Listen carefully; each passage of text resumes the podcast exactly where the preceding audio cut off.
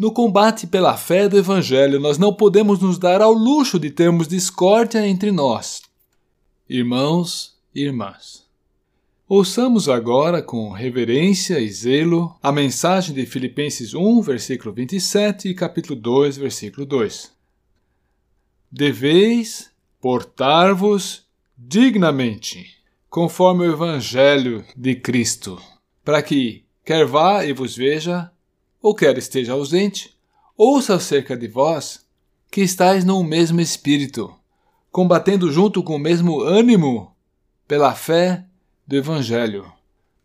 Completai o meu gozo, para que sintais o mesmo, tendo o mesmo amor, o mesmo ânimo, sentindo uma mesma coisa.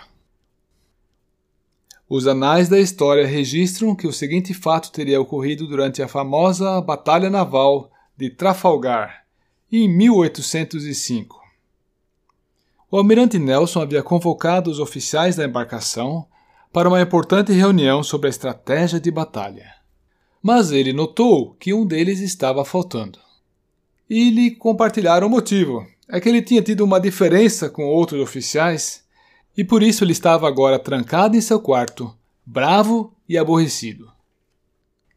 No entanto, o almirante, que é o chefe máximo da embarcação, ordenou que chamassem o oficial faltante imediatamente. Quando este chegou, ele o tomou pela mão e o conduziu à presença do seu opositor. E colocou a mão de ambos uma sobre as outras. Voltou o rosto para o horizonte, para o mar aberto, onde se podia distinguir os navios da esquadra inimiga, e somente disse poucas palavras. Ele disse assim: É lá, é lá que está o inimigo. E eles se reconciliaram em sinceridade. Por quê? Porque eles discerniram que a causa pela qual ambos estavam lutando era muito superior do que essas picuinhas que eles tinham entre si. E assim também nós, entre irmãos, entre crentes, nós devemos levar em consideração que nós temos em Satanás um terrível adversário comum. Ele é expert na arte de semear discórdia entre os irmãos, entre os crentes. Com isso, ele quer enfraquecê-los e esfriá-los. Então, você alguma vez já teve que rachar lenha? Qual é o truque para rachar um, um toco maior? Você sempre vai procurar uma fresta, uma fissura, um racho, para ali colocar o machado e dar a pancada, né? Algo semelhante acontece conosco. Se já temos alguma diferença, alguma divergência, alguma discórdia, então é por aí que nós somos vulneráveis. Então vamos, nesse aspecto, lembrar do Senhor Jesus. Ele nos quer lutando do seu lado, empenhados na causa dele.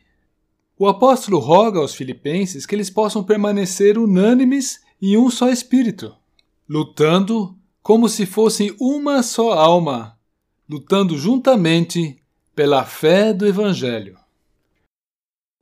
Pois bem, para finalizarmos agora, eu creio que todos concordam que será muito bom para todos recapitularmos a leitura daqueles versículos lidos no começo. Ou seja, Filipenses 1, versículo 27 e capítulo 2, versículo 2 deveis portar-vos dignamente, conforme o Evangelho de Cristo, para que, quer vá e vos veja, ou quer esteja ausente, ouça acerca de vós que estáis no mesmo espírito, combatendo junto com o mesmo ânimo pela fé do Evangelho. Completai o meu gozo, para que sintais o mesmo, tendo o mesmo amor, o mesmo ânimo, sentindo uma mesma coisa.